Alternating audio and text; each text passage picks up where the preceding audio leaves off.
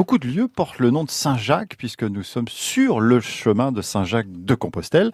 Il existe trois chemins qui partent de Bretagne, l'abbaye de Beauport, le Mont-Saint-Michel, la Pointe Saint-Mathieu. Mais les Bretons, Bernard Rio, vous qui êtes spécialiste des saints, considèrent que Saint-Jacques est arrivé en Bretagne et pas en Galice. Et d'ailleurs, trois légendes lui sont associées le Quirec, avec une église Saint-Jacques. Euh, d'ailleurs, vous retrouvez la coquille Saint-Jacques qui est gravée sur plusieurs tombes du cimetière, euh, dans le placide de, l'église paroissiale.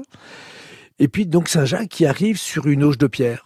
Alors il arrive directement de Palestine, hein, euh, où il a été martyrisé, et il va arriver sur sur la plage de l'Quirec. Voilà pourquoi il est aussi le, patron des, des pêcheurs, des marins pêcheurs. Donc un voyage post-mortem, hein?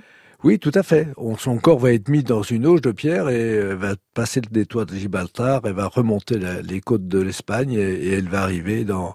Donc, elle va contourner la, pointe Saint-Mathieu et elle va arriver à. Donc, on est complètement dans une navigation merveilleuse. Et puis, on a un deuxième point d'arrivée qui est le port Saint-Jacques euh, d'un presqu'île de Ruissy. On a un une troisième légende, peut-être la plus merveilleuse, enfin celle que moi je préfère. Saint-Jacques qui va remonter la Vilaine sur le Mascaret. Le Mascaret, c'est le, courant d'eau euh, salé, hein, euh, maritime, qui remonte dans, dans, les estuaires. Donc là, Saint-Jacques va marcher littéralement sur le Mascaret, juste dans le pays de Redon, là, entre Fégréac et Rieux, euh, où il va être rejeté par des lavandières. Saint-Jacques, qui n'est pas très compassionnel dans, ce que, dans cette histoire-là, va à son tour maudire les lavandières de Rieux, et, et c'est ainsi que Rieux dépérira et Redon prospérera. Redon, on va trouver le quai Saint-Jacques où on embarquait effectivement pour partir à Compostelle, non pas par la voie terrestre, mais par la voie maritime. Histoire de Jacques en Bretagne. Merci Bernard Rio. On fête l'anniversaire aujourd'hui d'une Québécoise, Linda Lemay, à 53 ans.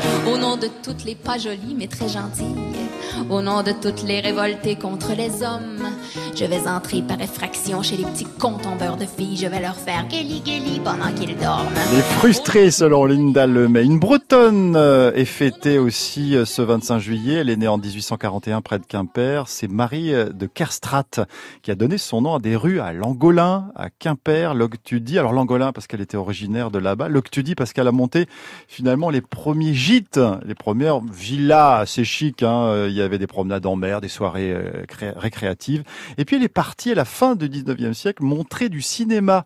Les frères Lumière, euh, Méliès, euh, au Canada notamment, justement au Canada avec son fils avant de monter un cinéma à Saint-Malo. Et puis Diams, la chanteuse, a aujourd'hui 39 ans. Je suis pas une bombe latine, ni une bombe platine, DJ. Je suis pas une bombe latine, ni une bombe platine, DJ.